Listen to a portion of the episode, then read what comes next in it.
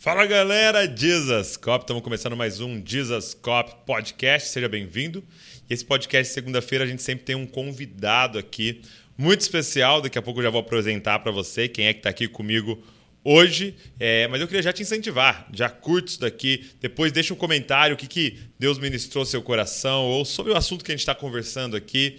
É, e também se inscreve no canal, isso é muito bom. E olha, se você é abençoado pelo nosso conteúdo, tudo que a gente produz aqui, é, tem feito a diferença na sua vida, tem uma forma de você nos ajudar. É isso mesmo, a gente tem a loja lá do Dizascope, é loja.dizascope.com e principalmente a gente distribui livros, literatura de qualidade para você crescer, para você se parecer cada dia mais com Jesus. E eu quero destacar o último livro que a gente lançou, Deus te fez de propósito. Como descobrir por que e para que Deus te criou. Eu escrevi junto com o Tiago. Tiago é presbítero junto comigo aqui na família Desascope. E a gente tem conversado muito sobre esse tema, já há tempos estudando sobre propósito. Chegou a fazer um curso lá na mesa sobre propósito e agora se transformou nessa literatura. Eu queria te incentivar a pedir, tenho certeza que vai te ajudar aí a ter mais clareza do seu propósito e você vai estar abençoando toda essa galera por trás aqui que produz todo esse conteúdo. Beleza? Então vou deixar uh, o link aqui na descrição para você pedir o seu aí. Então vamos embora, vamos pro podcast de hoje que tá demais. Está começando o podcast Jesus Cop, a revolução das cópias de Jesus. Meu amigo Sal Daniel, que honra.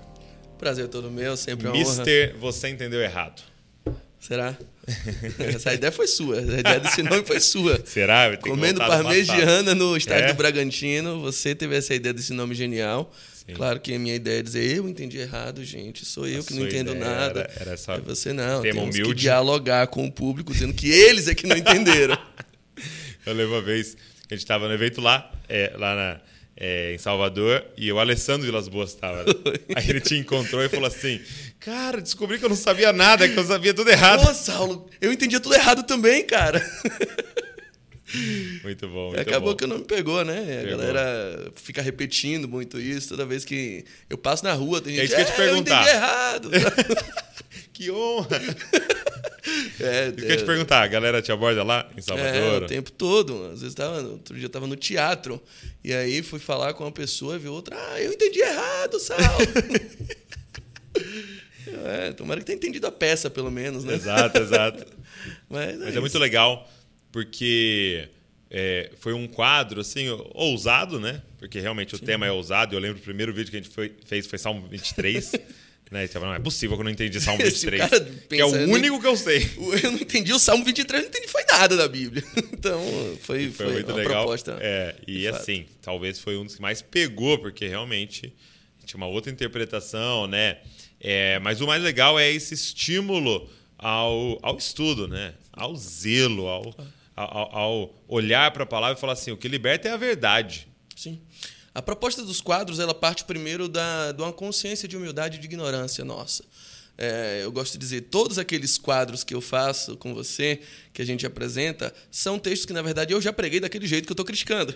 então, eu não estou inventando a é roda. Eu não é, estou dizendo, ó, ninguém entendeu, só eu. Muito pelo contrário, eu também entendi de outra forma e fui movido pelo Espírito Santo aí na fonte, aí na escritura, a buscar contexto, a aperfeiçoar, a ver o que é, a tirar uma hermenêutica mais, uhum. mais valiosa ali, mais preciosa do texto. E ouvi outras pessoas que já falaram sobre isso muito tempo antes de mim. Legal. Então, o que a gente traz aqui é fruto de muito estudo, fruto, fruto de muita pesquisa. E a gente está dizendo, olha, irmãos, é, eu também, eu fui o primeiro a entender errado, a entender errado esse texto, e estou compartilhando.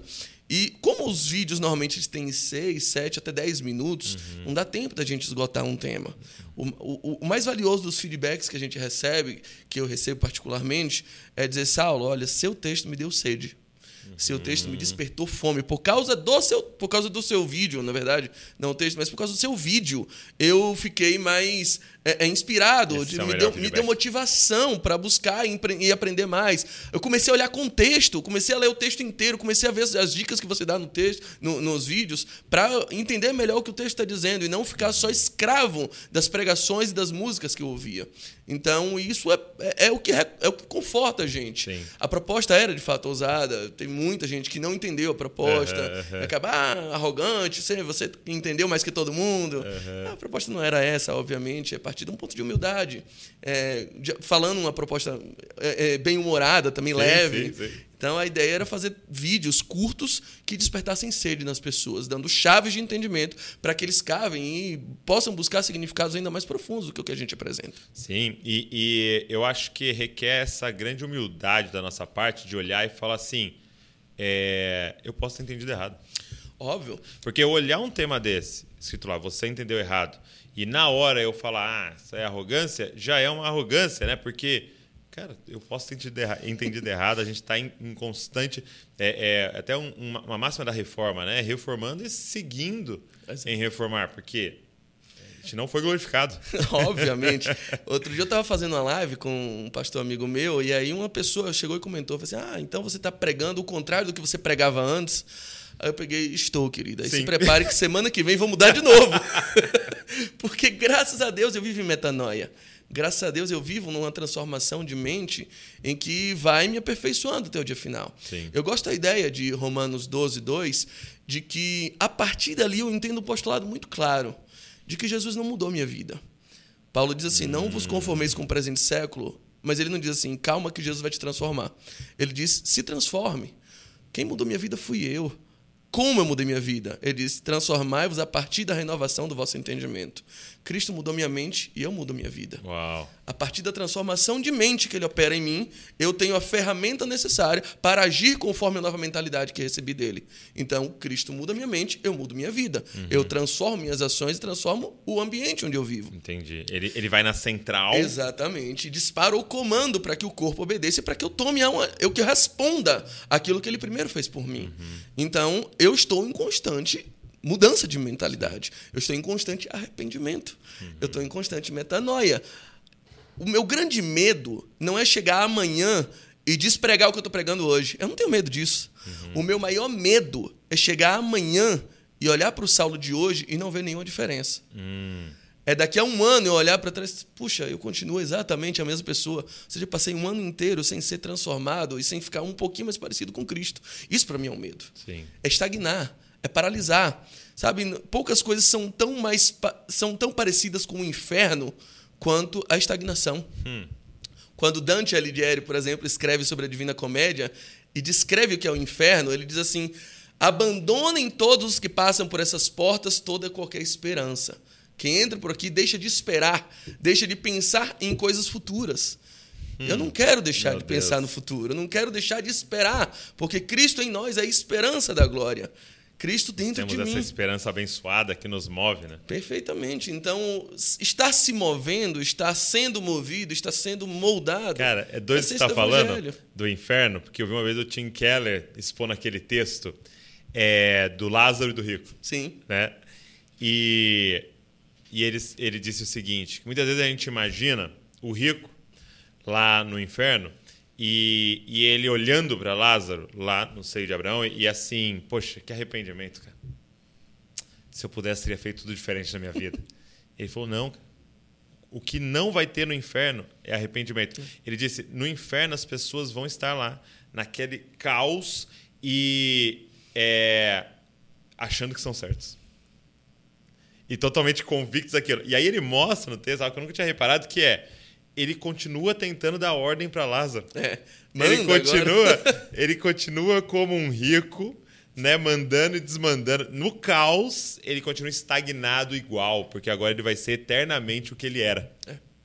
Né? E não há arrependimento, não há mudança, não há metanoia, não há né, um progresso é como a luz da aurora, cada vez mais parecido com Exatamente. Cristo. Então, isso, isso, é muito interessante. Quando cara. acabar esse podcast, provavelmente eu vou ter me arrependido de ter feito ele, porque eu já vou ser outra pessoa, vou dizer, o Saulo de hoje faria diferente. Sim. Obviamente não dá para desfazer o que e não dá para viver movido Sim. por culpa, mas a gente caminha é, sabendo que eu amanhã seria alguém melhor do que eu sou hoje. Uhum. É um, um, postulado óbvio da minha vida, de que eu estou sempre. É, é, é eu não tenho saudade de quem eu fui. Uhum. Sabe? Eu nunca tenho saudade do Saulo que eu era antes. Não. Eu sou alguém hoje muito mais parecido com Cristo. Eu sou alguém hoje transformado nele. E ele está fazendo isso todos os dias. Então, sim, querida, eu estou pregando algo diferente do que eu preguei. E semana que vem devo mudar de novo. Qual é o único segredo, então? É a gente andar junto. Sim. Para que eu, a semana que vem você me ouça de novo e eu te ouça também, eu aprenda contigo e você aprenda comigo.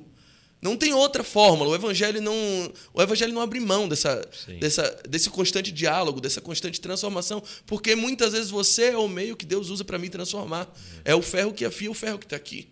Então, sem isso, o evangelho ele se torna obsoleto, ele se torna inócuo, ele se torna inútil. Um evangelho que não transforma, que não faz você pensar amanhã diferente do que o que você pensava hoje, é um evangelho que não, não tem qualquer morto. tipo de efeito prático. É uma fé sem obras. É uma fé morta. Então, eu, eu, eu não tenho nenhum problema em mudar de ideia. Eu não tenho nenhum problema em dizer eu errei. Eu não tenho nenhum problema em dizer eu estava errado. Então, a ideia do quadro voltando ao início da conversa, é, foi exatamente essa. Quando eu apresentei a ideia, Douglas, pensei aqui de fazer um quadro assim, assim, assim. De texto, eu lembro que você falou de texto que eu, que eu tinha entendido errado. Pronto, o nome pode ser Eu Entendi Errado. a minha ideia inicial era essa. Mas ninguém ia ver. Ninguém ia ver, exatamente. Você não ia clicar, não ia clicar, vai quem é Saulo? Entendeu errado? O problema é seu. Que burro. ah, dá zero para ele. Mas a partir do momento que a gente, obviamente, traz a pessoa para o nosso contexto de, é. de, mesa, senta aqui na mesa com a gente, vou te mostrar um negócio que você provavelmente entendeu errado. Então aquilo, de fato, começa a dialogar e desperta mais interesse e curiosidade, que é o objetivo que a gente tinha Sim. de otorgar, de presentear a igreja com um pouquinho que a gente sabe, com um pouquinho que a gente estudou, servi-los. Mas exatamente com o propósito de tirá-los do conformismo. É. O propósito não é ensinar tudo, não dá. É seis minutos de vídeo, dez é. minutos de vídeo. O propósito é dar sede. Sim. O propósito é fazer com que ele sinta, é eu preciso ir atrás. Exatamente. É, e, inclusive o Saulo está aqui. No nosso a gente gravou o primeiro podcast, mas ele te gravou online, então fiz questão que ele voltasse. E ele está aqui em Bragança porque a gente está gravando a nova temporada. Agora tá chique, cara. Só, nova temporada, você Nova temporada. Entendeu? Em breve Netflix. te cuida, Netflix. Então, é, vai estar tá aí a nova temporada com mais vários episódios, várias coisas interessantes aí. Então procura é, para assistir tudo que já passou e os novos que vão entrar aí no canal. É, mas deixa eu te fazer uma pergunta, então, agora é, nessa, nessa linha, né? Porque o, o eu estava fazendo a exposição lá, né, é, comentando Atos, né? E eu cheguei na, no texto dos Bereanos, né? Então Paulo vai até essa cidade e tem lá os Bereanos e tudo que ele falava eles conferiam, né? No, é. Nos textos sagrados. É, e aí Paulo fala que eles eram zelosos, né? Nobres, os nobres, mais nobres. Os mais nobres, boa. É, e aí, a minha pergunta é a seguinte: é, como é que a gente pode ser esse tipo de bereanos, no sentido de conferir na palavra, mas sem ter um, um tom de duvidar, de, de rebeldia? Porque muitas vezes eu, eu, eu vejo alguns falando assim: não, eu sou bereano. Mas, na verdade, há um, há um, um tom de rebeldia constante, parece que é, é o do contra de tudo que está acontecendo, entendeu? Como é que é esse limite? É, isso revela um pouco do nosso coração. É, eu, historicamente, minha infância, minha adolescência inteira, eu fui alguém. Eu fui um adolescente muito vaidoso, muito arrogante. É mesmo? É, me julgava bereano, me julgava mais nobre. E a partir do. Diz o ditado que elogio de boca própria é vitupério, é vergonha, Entendi. sabe? Eu, na minha concepção, era, era eu era Entendi. mais Então, se você fala eu sou bereano, já está tá, tá começando mal. Normalmente, o que diz eu sou bereano, ele não é tão eu bereano assim. Porque se fosse, via, veria como Jesus era humilde de coração e como ele era manso para com os homens. Então, falta muitas vezes mansidão. Não é pecado você obedecer mais a Deus do que aos homens. Uhum. Pedro vai dizer isso. Então, quem, quem, determina, quem diagnostica a nobreza dos bereanos é Lucas olhando. Lucas descreve eles assim. Não são, olha, aqui, calma, que o pai está on, você está falando com o nobre. É, os bereanos não fazem isso, muito pelo contrário. Eles ouvem a palavra com muita alegria, com muita graça, recebem bem, mas obviamente eles não ficam escravos de uma opinião, eles não ficam escravos de, de uma palavra vinda do apóstolo. Ele diz: tudo bem, apóstolo, olha, você é bem sobre a minha vida. Paulo, olha, eu escutei tudo direitinho Faz aqui. Muito sentido Faz muito sentido, mas a autoridade principal é a escritura. Deixa eu conferir aqui. É possível fazer isso com nobreza? A nobreza está justamente nisso, na fidelidade a Deus, em obedecer mais a Deus do que os homens, mas em saber ser manso com os homens, em saber ser humilde diante dos homens e dizer: peraí, eh, acho que você está errado. Não, não, não é por aí, sabe? Então, eu, eu tive muita dificuldade em enfrentar, É. em, em- em entender isso, em ser confrontado E você, nisso. você era aquele que confrontava diretamente? De várias Sua vezes, liderança muitas vezes. É, eu já falei no outro podcast, né? Eu fui criado na Igreja Cristã Maranata. Eu Uhum. fui diácono de lá. Eu fui, foi, foi a igreja onde eu casei, onde eu nasci. É, a igreja tem umas, umas características muito fechadas e tal, mas é uma igreja onde eu tenho muita. muita é, é, eu falo dela sempre com muita, muito carinho, muita gratidão. Eu vivi anos maravilhosos lá, tenho família, tenho amigos preciosos lá. Então, eu vivi dentro de um ambiente de muita seriedade. E nem todo mundo lá, eles trabalham muito com o ministério leigo. Então, os pastores, no mais das vezes, não são, não têm formação teológica, mas tem muita devoção. Eu eu sempre tive um- um- uma paixão pelo estudo, sempre estudei muito, sempre fui muito autodidata. Depois é que eu vim fazer o curso de teologia, pós-graduação, mas na época ainda não tinha nada disso. Mas eu sempre tive amor pelas escrituras, sempre tive muita devoção. E, obviamente, eu olhava para ele no auge da ignorância dele, dizia, "Ah, é, o nobre aqui sou eu, tá, querido? Aham. Então, eu queria muito ensinar na base da, da truculência. E, obviamente, não há nobreza nenhuma nisso. A gente acha que amar a Bíblia e não amar. te desincumbe de amar o próximo, Uau. sabe? Então, isso é algo que a gente tem que exterminar na igreja. Tem que, tem que ter a noção. Às vezes eu falo, pessoal, ah, eu sou muito. Meu defeito é eu sou muito verdadeiro. Você, não, seu defeito é que você é grossa, você é estúpida. né? Existe diferença de ser verdadeiro e ser estúpido. Eu posso falar a verdade com amor, porque, sabe, amor sem verdade. É- é- Ele é só sedução, mas verdade sem amor é crueldade. Uhum, Então a gente precisa entender esse, esse limite de humildade de quando você está falando com alguém, você está falando com alguém da sua família, você está falando Sim. com um irmão seu, a quem você é responsável por dar amor e a quem Paulo diz que você deve amor a ele. Então é preciso ter essa noção. Eu, eu por exemplo, tinha muita dificuldade de ter amigos eh, sempre comigo. Eu, eu espantava muitos amigos, muita gente não queria ser minha amiga porque eu corrigia muitas pessoas. Você corrigia? Eu tinha, nosso Deus, ninguém E- fala e- tauba na minha frente, Ah, sabe? Ah, entendi. Até mesmo muito no português. Português, qualquer coisa, qualquer informação. Eu sempre tive o desejo de erradicar a ignorância. Entendi. Estava no meu coração desde sempre. Então eu, eu era intolerante à ignorância. Então eu, eu era muito confrontador. O, o obreiro, um pastor, um diácono pregava alguma coisa que eu sabia que não estava de acordo com as escrituras, eu não tinha graça alguma no exortar. Eu sempre ia no, no auge da minha arrogância, no auge da minha vaidade, falar com eles. Não é assim, olha, ó, você errou aqui, ó, irmão. Às vezes eu não descia nem do púlpito, eu já estava lá. Então, obviamente, era fruto da minha imensa imaturidade. Entendi. Então, e eu E, vejo. tra- e transvestido desse siberiano, né? É, óbvio, sempre com o manto, sempre Do com a bereano. aura do bereano. Estou sendo. A Bíblia me autoriza a fazer isso. Não, a Bíblia, Oh, é. a Bíblia não autoriza. A Bíblia autoriza você a exortar um outro com amor, sempre com graça, sempre sabendo as consequências das suas palavras. Muita gente, o que deve ter de gente ferida comigo aí espalhada, deve ser muito gente. E obviamente eu penso, eu sempre tento trazer elas, irmão. é, você conheceu um Saulo diferente, tá? É, Agora eu virei Paulo, né? agora eu virei. Você entendeu errado. Já procura aí Já procura. no YouTube. Saulo virou virou Paulo. Paulo. Mas é. Então, é, isso me deu muito trabalho.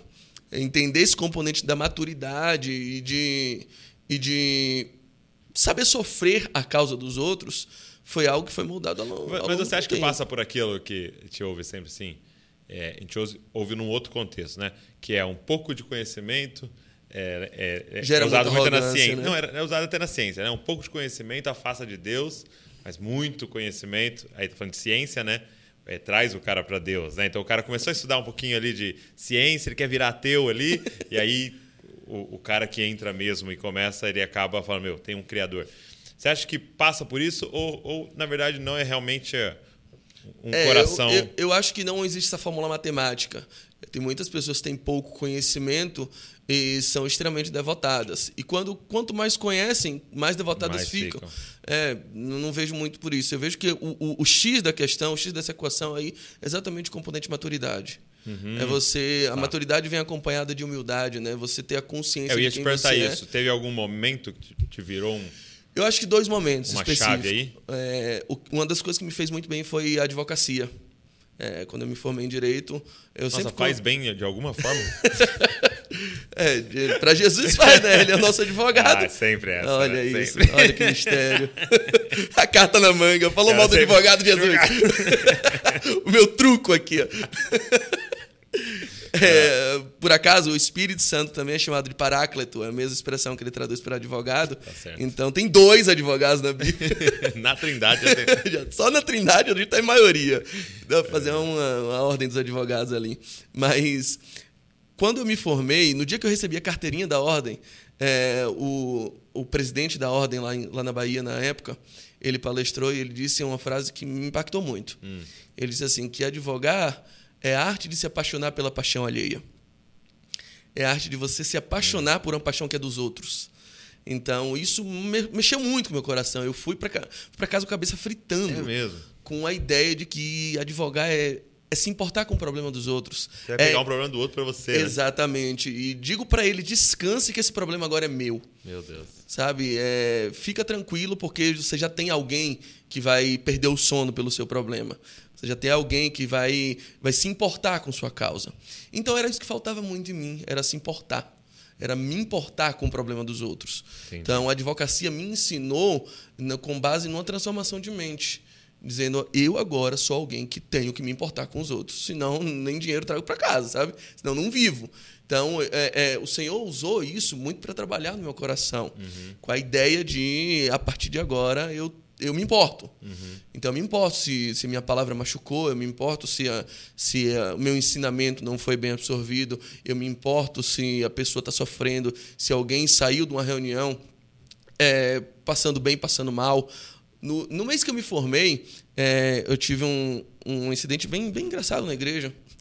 Eu fiz uma pregação e quando eu terminei a pregação, tinha uma pessoa na igreja levantou a mão e pediu oração. Eu fui até ela e ela disse assim: Olha, hoje eu ia me matar. Eu saí, da, saí de casa dizendo: minha vida não faz mais sentido. Eu decidi me matar. E eu decidi dar uma última chance a Deus. Ele usou essa expressão. E eu falei assim: Eu vou num culto. E a depender do que eu ouvir lá, eu vou me matar ou não. E aí, assim, o que você falou hoje mudou a minha mentalidade. Me fez mudar de ideia e eu não vou mais me matar. Uau. Assim, desde aquele dia eu parto do pressuposto de que tudo que eu vou dizer no púlpito, tudo que eu vou dizer numa pregação, é, só, só para delimitar, delimitar um ponto, pode definir a vida de uma pessoa que está assistindo. Pode ter alguém ali que pode ser o último dia dela já decretado e ela está dependendo do que vai ouvir na pregação para dar cabo da vida ou para decidir que vale a pena viver. Então, esse senso de responsabilidade sobre a causa de outras pessoas começou a me mover de uma forma global em tudo que eu fazia na vida. E a segunda coisa que realmente virou uma chave na minha cabeça foi paternidade. É, quando eu virei pai, eu percebi que eu tinha que crescer. que a gente não tem mais escolha, não dá para ser criança quando tem uma criança dependendo de você. Sim. Então, a paternidade ela leva algumas, alguns conflitos pessoais, algumas, alguns confrontos que a gente tem que, tem que se dar, tem que enfrentar de qualquer forma. Sobretudo porque a partir daquele momento você percebe que tem alguém se movendo por necessidade, o que demanda que você passe a se mover por responsabilidade Uau. você passe a ter o foco da sua vida voltado, inclusive, na necessidade de perder muitas vezes. Sabe? Eu perco o sono para que ele não perca o dele. É, quando o meu filho acorda três horas da manhã chorando, eu não quero levantar, eu quero dormir. Mas eu faço uma coisa que eu não queria originalmente fazer, que é levantar, ninar, brincar com ele até ele dormir de novo, às vezes trazer para minha cama. Por mais não recomendado que seja, às vezes é o que, é o que É o funciona recurso final. é a apelação final. É o último Hadouken que eu tenho ali no, no, no meu life. E aí a gente faz isso. Não porque eu quero, Uhum. Porque o adulto ele deixa de fazer sempre o que quer. Ele faz o que tem que fazer. Meu filho só faz o que quer. Meu filho só faz o que dá prazer a ele. Eu não faço muitas vezes o que eu quero, eu faço o que eu tenho que fazer. Eu faço o que cumpre minha missão. E eu sou feliz fazendo isso.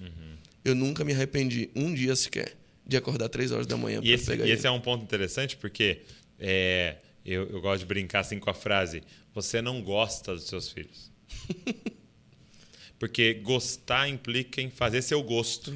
Geralmente ele não assiste o que você gosta e te Nossa. obriga a assistir do lado dele. Ele não ouve as musiquinhas que você gosta e te, obriga a ouvir. Ele não vai aonde você gostaria de. Então eu não gosto, eu amo. É, é diferente. É esse ponto, né? De tipo assim, e aí eu abro mão dos meus gostos por amor. Perfeitamente. Né? E aí é outro nível, né? E é, o- e é o que você falou, é o nível de maturidade. A Val estava tava fazendo um curso é, que fala de maternidade e tal, né? E a, a mulher que está dando esse curso deu, fez uma reflexão muito interessante, assim.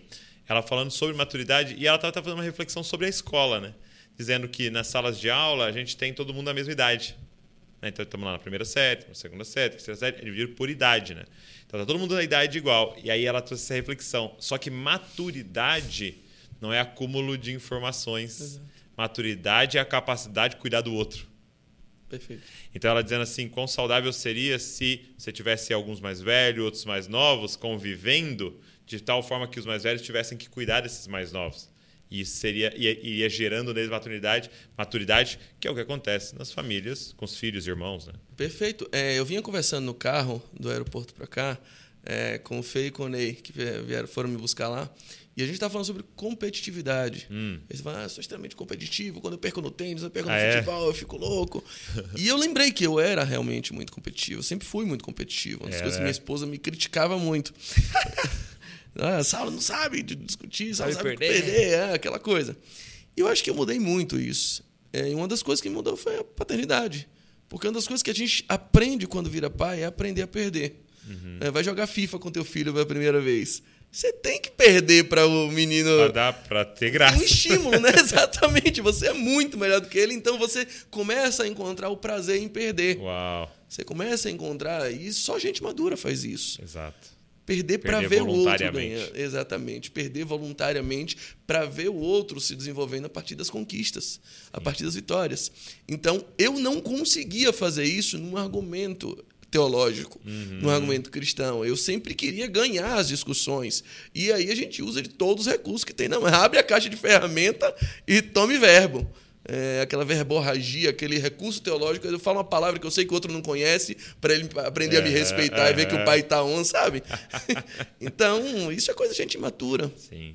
Então, eu, eu vejo muitas vezes a igreja, ela com um, um- um- nível de impacto muito pequeno e muito pouca relevância, porque parece uma coleção de meninos, Sim. de gente imatura, de gente que não, não se importa com o outro, não se importa com a repercussão que as palavras deles têm no mundo, não se importa que gente é, que não gosta do evangelho vai gostar cada vez menos, a depender do que você fale.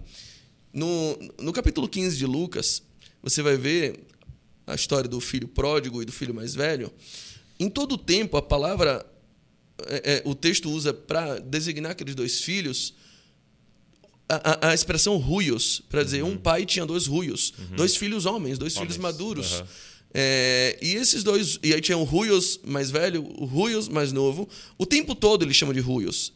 Mas chega no final, em que o filho mais velho reclama com o pai por ele não ter dado o cabrito para ele, para ele comemorar com os amigos e ter matado o bezerro cevado para o seu irmão. Ele reclama porque ele perdeu parte dos bens. Ele vê, eu não sei perder, pai. Nessa hora, o pai olha para ele e chama assim, Tecno. Filhinho. É a única vez na parábola que o pai vê um filho grande e tem que tratar ele como um pequeno, como um pirralho, um bebê Uau, chorão. uau. Se você não sabe A perder, incapacidade de perder. a incapacidade de perder.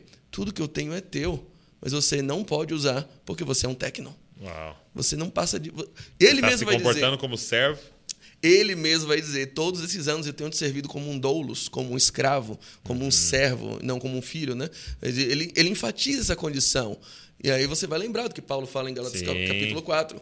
O filho pode ser dono de tudo, mas enquanto é um tecnon, enquanto não atinge a maturidade, ele não, não, não difere em nada de um escravo. Então Porque tem, não pode pôr a mão na herança. Tem muita gente muito talentosa nas igrejas, muito gente autodidata, gente muito estudada, gente capaz. E, e eu tenho certeza que Deus já preparou coisas muito grandes, desde portas de concurso, desde casamentos, desde carreiras sólidas, desde ministérios pastorais, é, é, professorais na igreja, para impactar a igreja, mas ainda não podem tomar posse. Deus ainda não libera essas bênçãos porque não aprenderam a perder. Que mataria, né? Entendeu? Porque Deus, ah, eu não posso te dar isso, porque senão eu te perco para isso. Uhum, Sabe? Porque você ainda é um bebê chorão, você ainda é- age como um escravo, mesmo sendo filho. Você não pode eh, usar esses bens que eu já tenho designado para você, porque você se recusa a crescer. Eu ainda tenho que te chamar de tecno. Então, eu acho que o componente da imaturidade é a pedra de toque, Ok. é o X da equação da questão do afastar, do aproximar de Deus. É a gente encontrar a nossa verdadeira identidade dele, de filho maduro. E, aliás, eu- os, os pastores, nós pastores, temos um papel decisivo nisso. Porque assim, você não precisa de um pastor para ser salvo. Você não precisa de um pastor para ir para o céu. Não. Você só precisa de um pastor para ser maduro. Entendi. Atos, ou Efésios capítulo 4, do 10 ao 13, vai dizer que a função de um pastor, Deus deu pastor para quê? Para que a gente cresça. Exato. Para que todos cheguem, Cheguem ao conhecimento, todos cheguem à unidade da fé, todos cheguem à estatura. Que você cresça em conhecimento, que você cresça em fé, que você cresça em estatura. O pastor serve para isso. Para fazer com que técnicos virem ruios. Você virar um Dizascope. Você virar um desascope. você fica cada vez mais parecido com o Você- você- filho maduro de Exato, Deus. Exato. Então, pra- Eu estava falando de- dessa é, questão, né? Da, eu- isso que eu comecei a perceber, é, além dos evangelhos e também observação nossa, né? Da nossa vida, do nosso cotidiano, é que muitas vezes a gente fala estar atrás da verdade, mas nós estamos atrás de estar certo, né? Porque é muito chocante você chegar ali nos evangelhos e você ver aqueles homens assistirem um paralítico levantar, assistirem um cego de nascença ver, assistirem um morto ressuscitar e não se dobrarem. E não falarem, peraí, peraí, peraí, peraí. para tudo, é, eu, eu me submeto, me ensina, pelo amor de Deus. É, não, e falar, não, continuo errado e eu continuo com o meu argumento, porque eu não quero a verdade. Eu quero estar certo. E o que a gente precisa para estar certo? É matar ele? Então vamos matar ele. Mas a gente não pode deixar de estar certo. E eu sinto é o que está acontecendo na maioria das mesas de discussões que a gente está tendo. Eu nem te ouço. E na verdade, quando eu ouço, eu já ouço anotando, tipo, como é que eu refuto?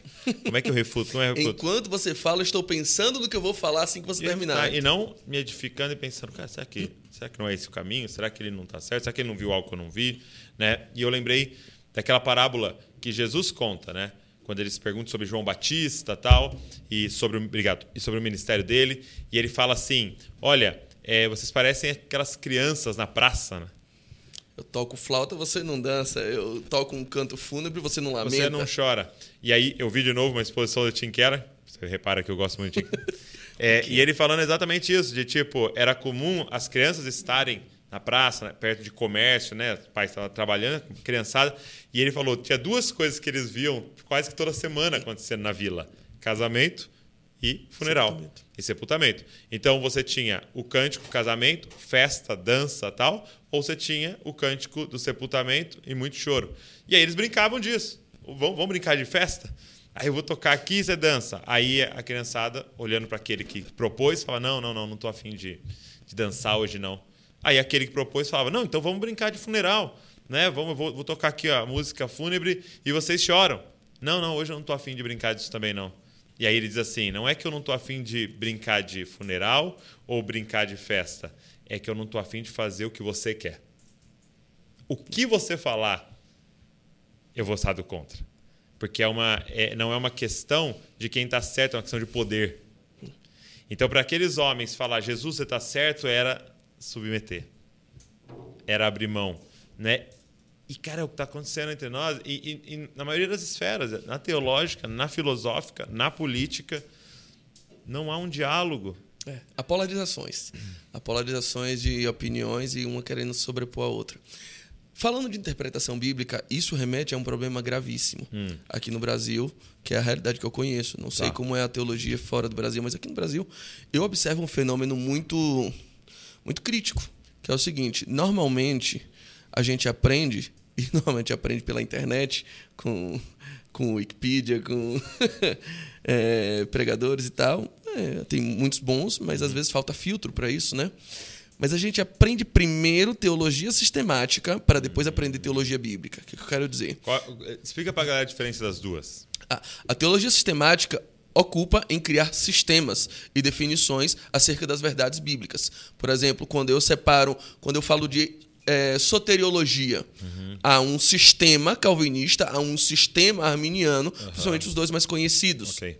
Há ramificações deles e não são, não são os únicos. Mas, por exemplo, quando eu estou falando de calvinismo, arminianismo, eu estou falando de uma sistematização teológica, uma teologia sistemática. Entendi. Quando eu falo de teologia bíblica, eu estou falando de métodos de pelos quais eu, dou, eu me dou a conhecer as verdades extraídas diretamente do texto. Eu estou examinando o texto bíblico. Quando eu falo de hermenêutica, quando eu falo de exegese, eu falo em teologia bíblica. Então, a teologia bíblica, ela se ocupa em entender o texto. Ok. A teologia sistemática, ela se ocupa em entender os sistemas formulados através das compreensões do texto. Escatologia, é, soteriologia, É, eu estudando, eclesiologia. além de, de soteriologia, a gente estudou justificação, regeneração, São sistematizações. Isso, aí você vai São sistema- vai sistematizações. fatiando. Por exemplo, a palavra trindade, ela não está na Bíblia. Você não vai encontrar a palavra, a, a palavra trindade, é fruto de uma sistematização. E isso é muito bom. Uhum. Sim, sim. Porque a nossa, é, é como a gente entende, é a nossa capacidade de, de assimilar informações.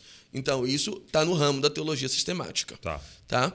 O grande problema é a gente se ocupa muito com a teologia sistemática e depois a gente lembra que talvez, quiçá, oxalá, talvez exista uma tal de teologia bíblica. Talvez valha a pena estudar um pouquinho o texto.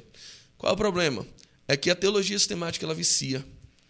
E ela te coloca lentes que fazem você só enxergar aquilo. Entendi. Minha cunhada, a esposa do Silas, meu irmão, a Aninha, ela tem um ditado que eu acho muito interessante, muito engraçado, que diz que para quem tem um martelo, tudo vira prego. Exato. tudo Exato. vira prego.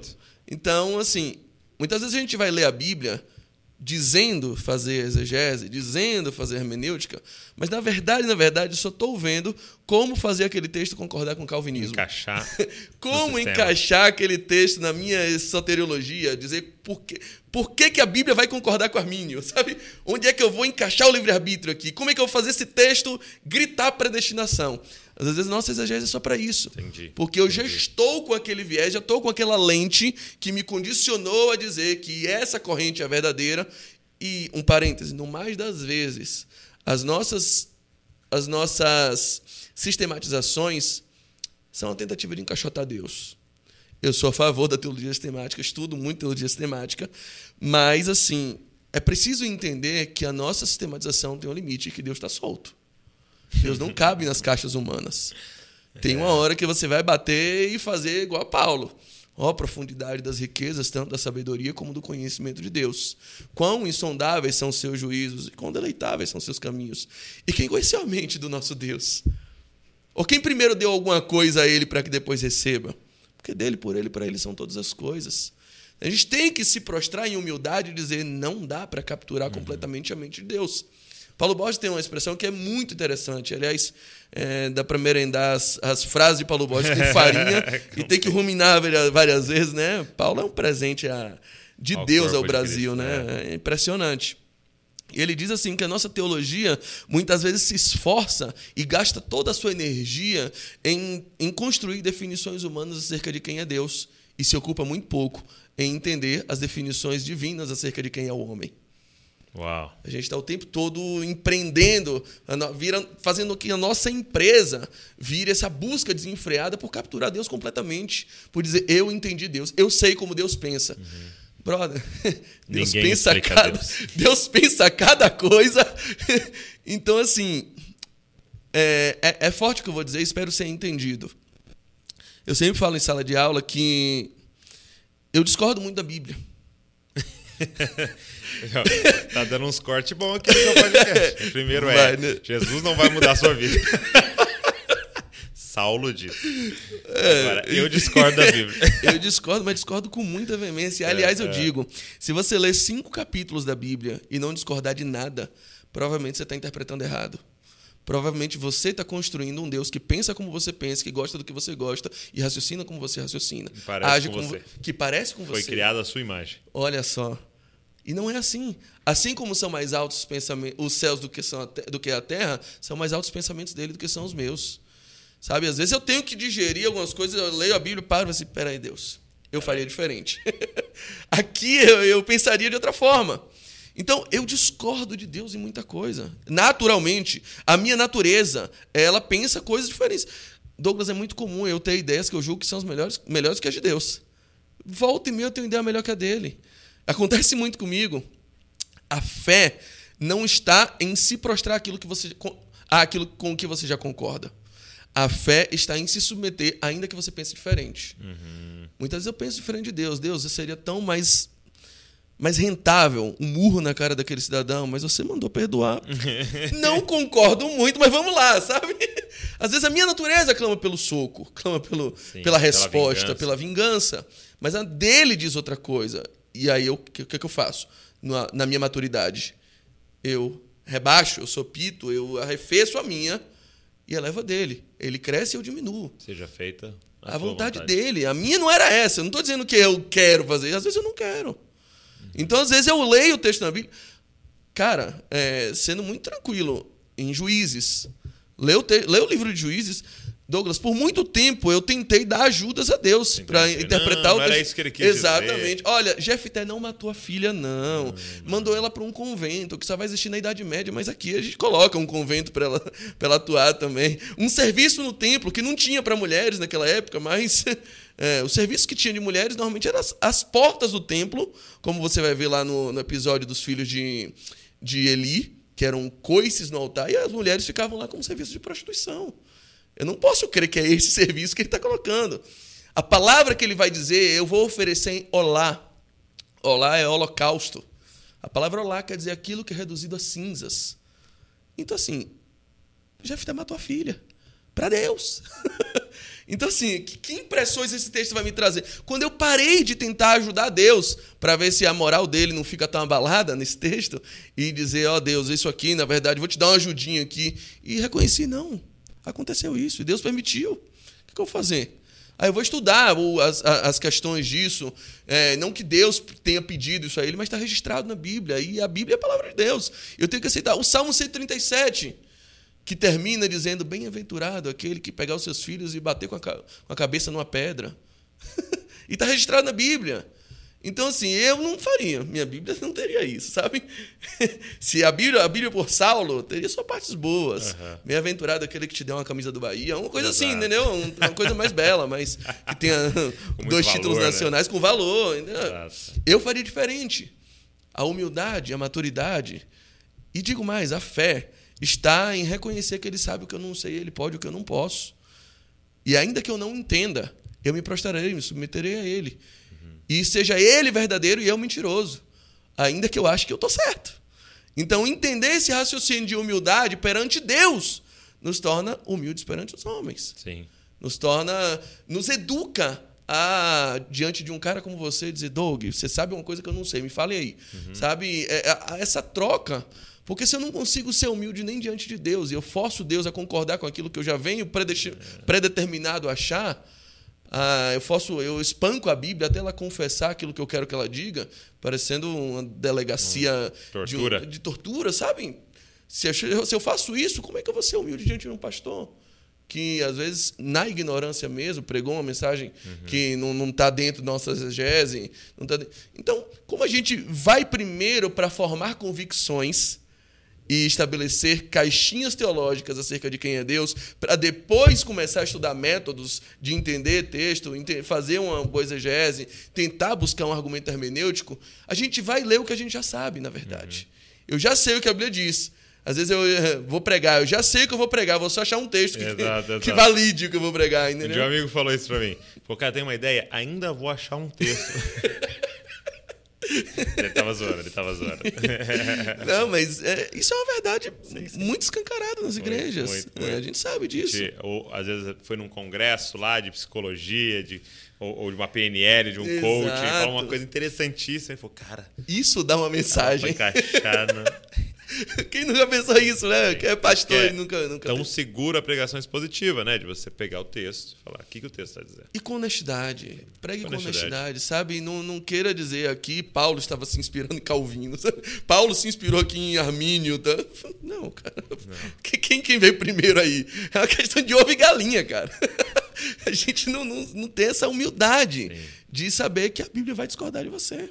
Sim e que vai dizer coisas que você não gostaria que tivesse lá. Uma coisa é, que eu comecei a pensar, né? Às vezes você vê alguém falando, vamos dizer assim, o que a, a gente usa de forma muito banal isso, né? Mas como se estivesse falando uma heresia, né? É, que eu creio que a gente usa de forma muito banal, porque às vezes se chama de heresia, mas foi um erro de interpretação e tal. Mas vamos, vamos, usar o termo heresia, né? E aí eu fiquei pensando assim, né? É, qual que é a distância minha para essa pessoa que falou essa heresia? Vamos usar um, um, um, um eresômetro, né? no eresômetro aqui, ó, qual que é a minha distância, né? para essa pessoa que falou essa heresia. Então, essa distância aqui. Ó, tá? E aí eu sou obrigado a lidar com essa distância. Agora a pergunta é: qual é a, a minha distância para Cristo no heresômetro? Nossa. Quão herege eu sou diante de Cristo, de Deus, da verdade dele? E o que, que ele tem que suportar, entendeu? Em conviver comigo. e aí, às vezes, a gente não quer perdoar isso aqui, conviver com isso daqui, e a gente quer cancelar isso aqui. Entendeu? Cara, olha para você e Cristo. As asneiras que você fala diante de Cristo, as asneiras que a gente canta diante de Deus, dos anjos, entendeu? E a gente fala, ah, não, com esse cara aqui não dá. Esse não, isso aqui é impossível, porque ele falou isso, falou aquilo. Então, é, é isso que você está falando, né? É, sem amor, né? É, é a experiência da conversão de Saulo. Quando Saulo chega em, perto de Damasco, Jesus derruba ele, cai o por cavalo? terra. Não sei se tinha um cavalo, pode ser um camelo. Certamente não foi de um Uber. É, eu acho que não. O Uber não costuma parar em Damasco, né? É, mas é, Paulo caiu por terra. O texto não disse se tinha cavalo ou não, mas é possível que tivesse. É, e ele ouve Jesus dizer: Saulo, Saulo, por que me persegues? A ideia do nome Saulo é uma tradução que. O nome. A, a tradução pode ser a palavra desejado uhum. o alcançado. Mas assim, Jesus está enfatizando aquele nome. Tipo assim, eu te desejo. Uhum. E ele vai chamar Ananias. Ele diz: Ananias, vai lá na rua direita, na casa de um homem chamado Judas. Tem um homem, um homem de Tarso chamado Saulo. E eu quero que você vá lá orar por ele e diga para ele o quanto ele vai padecer pelo meu nome. Aí Ananias diz: Ah, não vou não. Manda o Pedro, manda qualquer outro. Esse homem tem autorização para matar quem for aqui. O que ele está dizendo para Jesus? Uhum. Jesus, eu não desejo esse homem. Uau. Eu não desejo ele.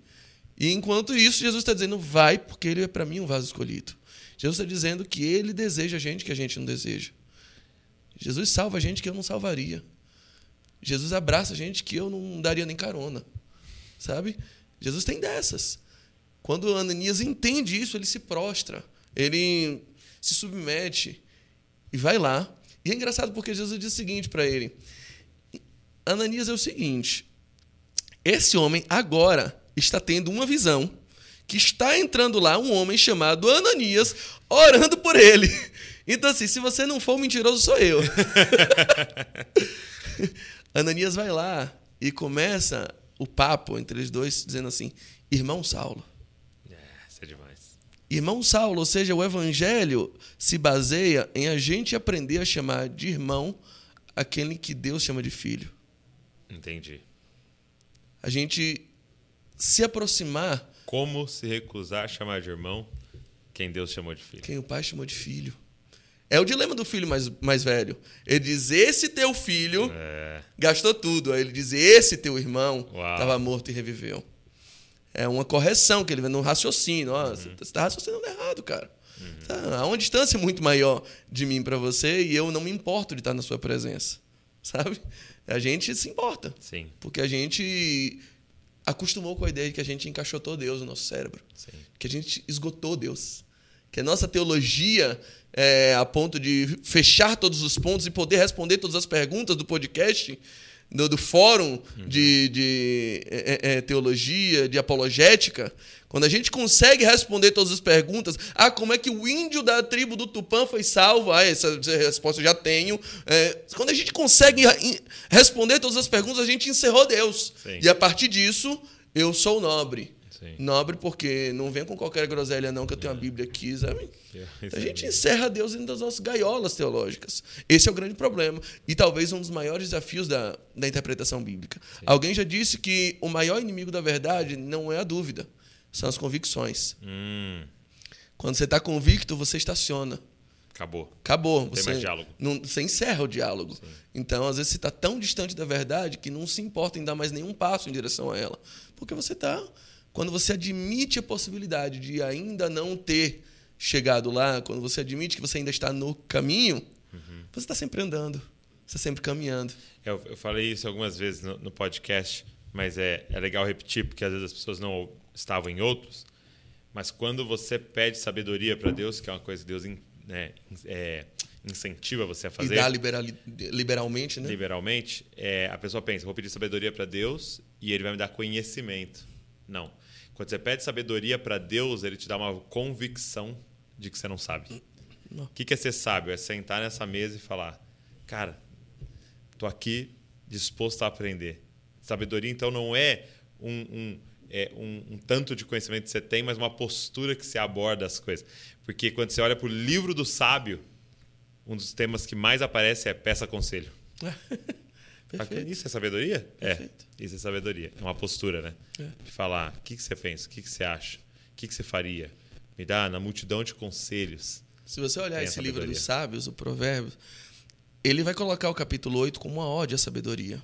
E vai dizer que a sabedoria, ela está nas ruas, ela está nos becos. Gritando. Gritando, ou seja, acessível. Se você olhar o verso 7, ou o capítulo 7, ele vai falar da mulher é, oferecida, da mulher que você tem que desviar os olhos.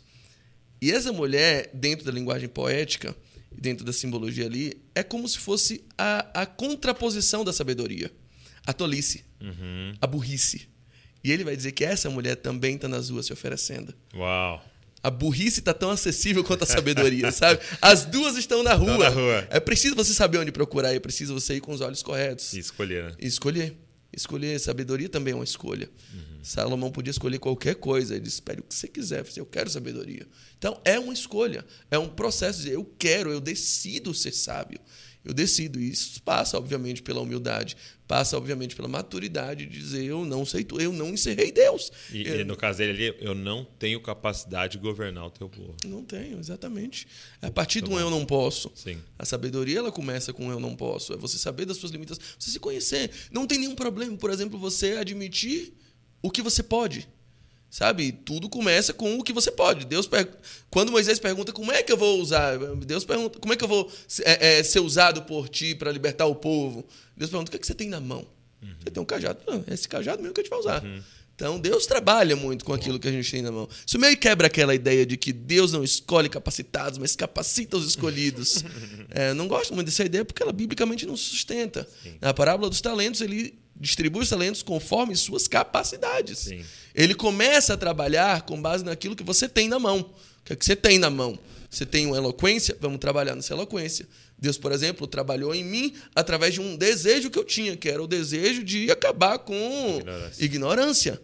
Ele, obviamente, me maturou, vai, está me maturando, obviamente, é, é, vai, vai construindo, mas eu sei o quanto eu já pude ajudar pessoas a partir desse desejo meu mas modulado e talhado dentro de uma, de uma esfera de amor, uhum. dentro de uma esfera de maturidade, dentro de uma esfera de alteridade, de se importar com a paixão, com as limitações, com o desejo do outro, de saber o que, que eu falo e até que ponto a minha fala é acessível a quem está me ouvindo. Sim. Então, essa preocupação é uma preocupação de gente madura. Muito bom. É, até entrando nesse assunto é, dessa missão que você abraçou, né? É, você começou um grupo né, uma, uma comunidade ali de pessoas é, que queriam aprender a interpretar as escrituras. Né? Você também participou aqui do Na Mesa, inclusive tem o curso do Na Mesa né, de interpretação bíblica, incrível o curso, depois eu posso até no final a gente falar mais sobre ele. Mas eu queria que, é, a partir dessa experiência que você está tendo de caminhar com uma galera nessa é, jornada de aprender, de crescer na interpretação bíblica, é, quais seriam dicas assim iniciais que você daria para a galera que está nos ouvindo e que quer ser mais zeloso, quer realmente é, compreender uma teologia bíblica, quer começar a ler a Bíblia e interpretá-la e aplicá-la na sua vida e ver mudanças acontecendo, por onde começa assim? Bem, obviamente você começa por leitura. Uhum. É, e, e, sobre a leitura precisa a gente é, falar algumas coisas que são muito importantes, porque a gente acostumou a ler a Bíblia para bater meta. Okay. A gente acostumou a ler a Bíblia para dizer que fez o ano bíblico. É, em três meses, em 21 dias, em sete dias. Vamos ler a Bíblia inteira em três horas, sabe? Quem conseguir mais, é, parece que ganha mais uma pedra na coroa, enfim. Uhum. É, não sei para que quer tanta pedra na coroa, se depois eu vou pegar minha coroa e depositar os altar, no altar dele, né? Mas enfim, a gente. Mas eu vou depositar a maior. Exatamente. tem essa. Eu sou mais top. Eu vou depositar a, a coroa da viúva pobre. Mas enfim, é, eu sou o melhor porque depositei a menor, tá vendo? É, olha aí, já achou um outro jeito de ser melhor. ser mais humilde. Usei o sistema contra o próprio Bugou sistema. Todos os anjos bugaram agora. Encontrei um erro na Matrix do céu. É. então a gente tem esse frenesi de parece que quer superar nossas marcas pessoais. A Bíblia não se presta a isso. Uhum. Quando a gente lê a Bíblia dessa forma, é a mesma coisa a gente almoçar em cinco minutos porque precisei trabalhar. Uhum. A gente faz na pressa e é a pressa é inimiga da deglutição. você não consegue saborear, você não encontra o gosto exato daquilo. Então, muita gente está lendo sem entender, okay. porque está lendo pelas motivações erradas. Então, primeira coisa, leia a Bíblia sem pressa. Leia a Bíblia. Eu, há muito tempo, já não faço ano bíblico. Já não, já não faço leitura. É, leia, a Bíblia de Gênesis Apocalipse. Há muito tempo já não é, faço eu, isso. Eu acho legal falar para a galera que está nos ouvindo que é muito importante num, num certo momento da sua óbvio, caminhada. Óbvio. Eu acho que todo mundo tem que ter, ter, essa experiência de ler a Bíblia claro. inteira, passar por todos em os pelo menos mais de uma versão. De forma sistemática, assim, no sentido de é, sequencial, né? Exatamente. Eu acho que é, é muito legal. É Mas você falou, é o que você está dizendo, que eu mesmo esse ano também não fiz. É, porque quis me aprofundar mais em certos textos. Que... É, hoje eu me dedico a literaturas específicas na Bíblia. Por exemplo, eu agora paro para estudar mais profetas menores. Eu estou estudando ah, eu estou me aprofundando tá mais em históricos. Não, isso? agora eu estou mais em históricos. históricos. Em, principalmente Reis e Crônicas. É um, eu estou tirando um tempo para para merendar ele um pouco, uhum. um pouco, um pouco mais de gosto, para entender diferenças. Então eu tô, eu faço, eu troquei a piscina olímpica pela piscina de saltos ornamentais. Entendi. eu não faço mais esses nados tá mais um é, extensivos agora. e estou mergulhando profundamente em um tema específico. Então hoje é a forma como eu lido. Eu estou me detendo sem pressa num texto, sem, sem desejo de acabar. É, eu passo horas estudando um capítulo só. Eu fico lendo dias aquele, naquele capítulo, vendo, e aí pego três, quatro, cinco versões é, diferentes, traduções diferentes, vou para o léxico, é, uma correspondência no, no, no, no, no idioma original, vejo um comentário bíblico sobre isso. Então, esse, para mim, tem sido um modelo pelo qual eu consigo absorver o que há de melhor de cada texto. Okay. Eu não estou eu não mais importando em, em, minhas metas, eu não divulgo mais, eu não posto, eu não faço stories. Hoje eu li cinco. Ah. Ah, sabe, essas coisas perderam sentido para mim. Não, uhum. não, não, o mundo não precisa dessa satisfação minha, sabe? não tem pessoas em Taiwan agora esperando para saber qual versículo eu li hoje. É, não, não tem. E se tiverem, desculpa, Taiwan, vai ficar para a próxima. Tá? Isso é muito entre mim e Deus. E eu dou meus mergulhos. Então, acho que a, a primeira grande chave de sabedoria passa por ler a Bíblia sem pressa. Ok. Passa por ler a Bíblia degustando. com degustando. Exatamente. É, uma segunda chave é, vai no sentido de tentar estabelecer um método. Tá. Eu, eu, por exemplo, sempre leio com um método específico. Eu parto de exegese, depois faço exegese, depois hermenêutica, depois aplicação. Na exegese, eu primeiro leio Nossa, o texto. Exegese, exegese e ei. É, exegese com S, eis com S e exegese com X. Com X. Exegese é eu entrando no texto com minhas impressões. É eu dizendo ao texto o que, é que eu acho dele. Uhum. Então, às vezes Podia eu chamar faço. Eugegese. É, pode ser, talvez. Você daria um bom, é. um bom é, é, pessoa para uma boa pessoa para nomear os é, conceitos name, teológicos. Naming. O naming, né? É. os, é, pegar os name rights do, dos cursos de teologia vão ser seus agora. É, o mundo tá aí para ser mudado mesmo. é. E aí primeiro. Então você se, é, se coloca eu, no texto. Eu, eu, eu cravo quais são as primeiras impressões, o que, é que eu acho daquele texto. Okay. Daí vem muitos você entender errado, sabe? Sim. Esse texto é isso. E aí depois eu começo a, a, a ver métodos, eu faço perguntas ao texto. O que que ele falou de verdade? O que que ele quis dizer? E como é que isso fala comigo hoje? São as três perguntas que eu tento responder ao longo então, do texto. Novo. Primeiro, o que que ele de fato falou naquele tá. momento. No ou seja, histórico, eu, tenho, eu pego quem, quem, escreveu, para quem falou. Eu vou na casa do Dr. Brown, pego o DeLorean e vou até aquele momento. Quem entendeu de volta para o futuro é. vai assistir porque é, é filme obrigatório para todo ser humano. Eu vou fazer uma viagem no tempo Tá. e tentar me colocar na condição de quem estava ouvindo o que aquele cara estava pronunciando. O que, que, ele, o que, que soava isso para ele? Sabe? Como é que ele se sentia ouvindo aquilo naquele momento? O que, que aquele autor. que que no tava acontecendo O que estava acontecendo naquele lugar. Aí eu volto para leio o contexto redacional, dois capítulos antes, dois capítulos depois, vejo qual é o assunto que está ali em voga, tento dar uma mergulhada, às vezes articulando três ou quatro versões para ver a melhor tradução possível do texto. É, vejo o contexto geográfico, o contexto temporal, em que época ele falou isso. Por exemplo, quando eu estou lendo Profetas Menores, eu sempre vejo se ele é um profeta do, do, do Reino do Norte ou Reino do Sul, quem era o rei da época, é, qual é o, o, o- contexto temporal, se é antes ou depois do exílio, se eles já tinham voltado do cativeiro, se estavam indo para o cativeiro. Então, tudo isso eu pergunto para entender o que ele de fato falou. Aí depois eu pergunto o que, que ele quis dizer. Qual é o princípio eterno que está encerrado ali e o que, que ele estava defendendo naquele momento, que é defensável em todas as épocas. Por exemplo, Paulo vai dizer em Coríntios 11 que é desonra o homem ter cabelo crescido.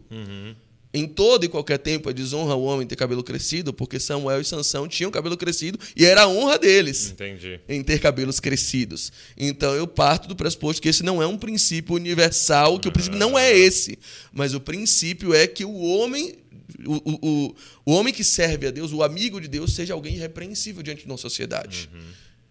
E Samuel diante da- da e Sansão. e contexto tá Exatamente. Onde estão inseridos, que eles sejam irrepreensíveis. Uhum. Então, isso vai mudando de acordo com. Mas o caráter de não repreensão, de você ser um espelho, de você ser um modelo social, Uhum. isso permanece de acordo com a cultura que você está inserido.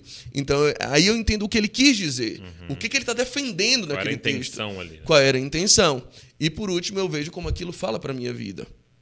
O que que como é que aquilo repercute nas necessidades contemporâneas da igreja? Uhum. Como isso pode ser, como o, o verbo pode se transformar em carne, como aquilo pode sair do papel e ganhar contorno de, de vivência. Por exemplo, quando Jesus se assenta com publicanos e pecadores e isso causa escândalo para os fariseus e publicanos, eu paro e penso: quem hoje seria escandaloso para Jesus se ele sentasse e comesse? Que tipo de Que pessoas mesa hoje? ele estaria hoje? Em que mês ele estaria Qual hoje? casa ele entraria hoje? né? E que assustaria pessoas por ele estar lá. Assustaria pessoas da estirpe religiosa que eram os fariseus e os escribas. Então, essas aplicações é a- necessidade de trazer o texto para o contorno vivencial e para que ele dialogue com as necessidades. Então, esse é um método que a gente pode estabelecer fazendo as perguntas necessárias ao texto. E uma última dica é: saiba que você não vai andar sozinho.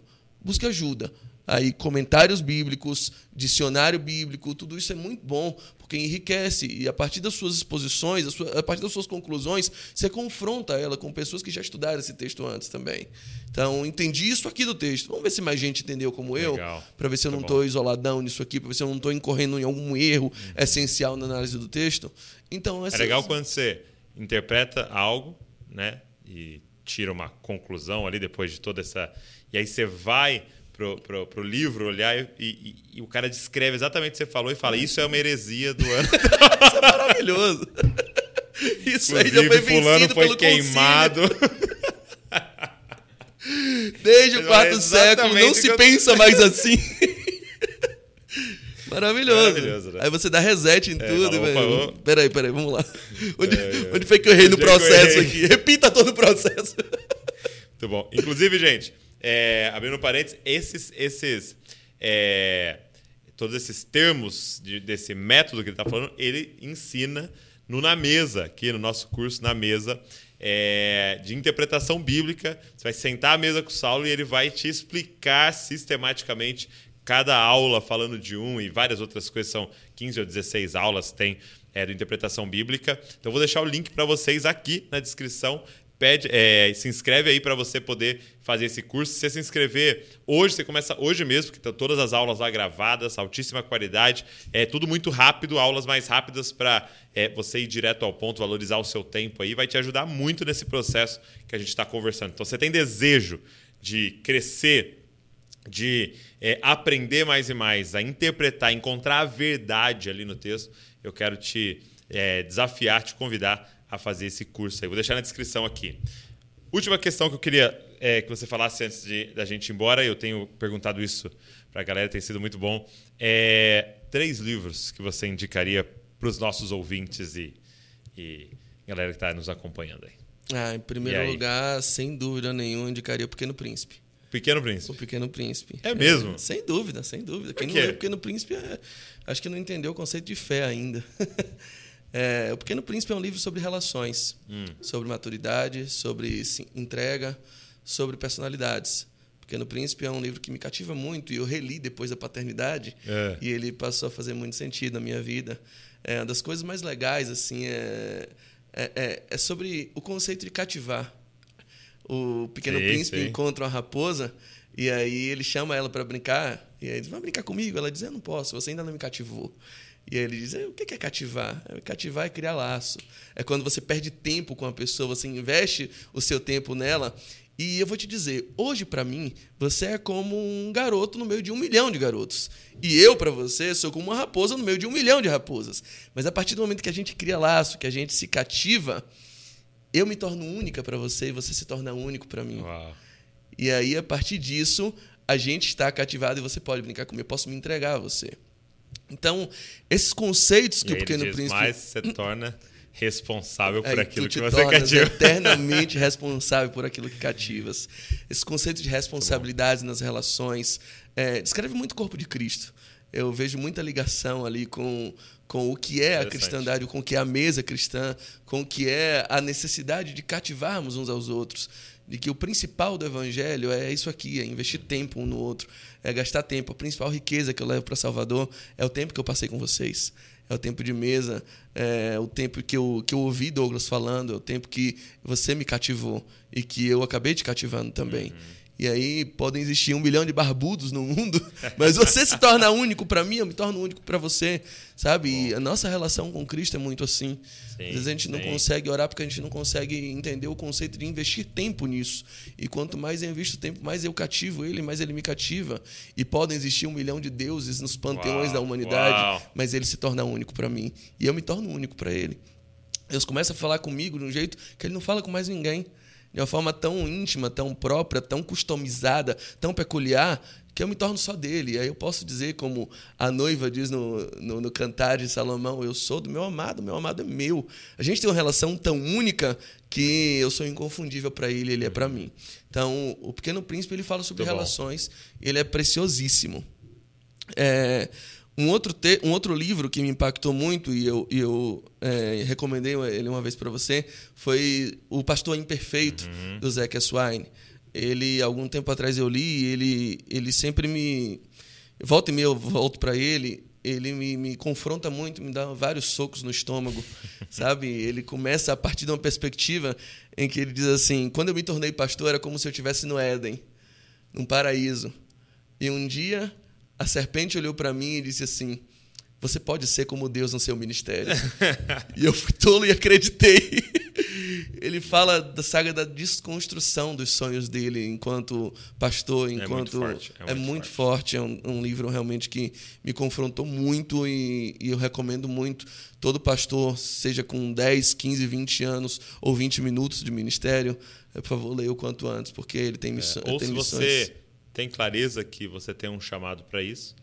Perfeito, é exato. Leia antes. É, até, você já vai para o ministério vacinado. vacinado. e dosando bem exatamente suas expectativas tá e quanto, quanto você tem é, a esperar sobre ele. E eu acho que um terceiro livro que, que eu posso mencionar Talvez seja o Deus Pródigo, do, do Tim Keller. É um, um, livro que realmente me impactou bastante. E me o Aldair fez... indicou esse também. O Aldair indicou, foi? É, ele é maravilhoso. Meu Deus, esse, esse livro mudou, mudou muito minha vida também. É, me fez repensar minhas perspectivas diante de Deus. Se como servo ou se como filho. O que, é que eu queria ser diante dele? Se eu queria ser alguém servo que trabalha para merecer aquilo que eu exigia salário, dele, né? por um salário ou um filho que desfruta de uma relação de cativar entre pai e filho. Então, esses três livros eu acho que são indicações de, de, livros que vieram ao meu coração agora, mas que mexeram muito comigo ao longo da minha vida. Poxa, meu amigo, muito obrigado. Muito feliz de você estar aqui, de gravar essa nova temporada aí de Você Entendeu Errado para a galera. Com certeza. Que Deus vai abençoar muito pessoal e que Deus continue abençoando você, te usando poderosamente, você e sua família, comunidade que você é, auxilia lá, pastoreia, junto com o pastor Diogo. Um abraço em todos lá. Obrigado, viu? Sua amizade me abençoa muito. Nossa comunidade está de portas abertas. Espero que não tarde em você ir a Salvador. Ah. Vai ser uma honra muito grande. É uma honra participar do Desascope. É, é uma família que eu tenho aqui em Bragança Paulista. Sempre é um prazer para a gente servir. Muito bom. E você que acompanhou a gente até aqui, obrigado. É, deixei duas indicações para você aqui. Deixei o livro Deus te fez de propósito e também o curso do Saulo de Interpretação Bíblica. Os dois links estão na descrição. É, cara, deixa um comentário aqui. Que, que Deus ministrou seu coração durante todo esse papo aqui. Curte o vídeo, também se inscreve no canal. E Deus abençoe você. E não se esqueça que você é uma cópia de Jesus. Valeu!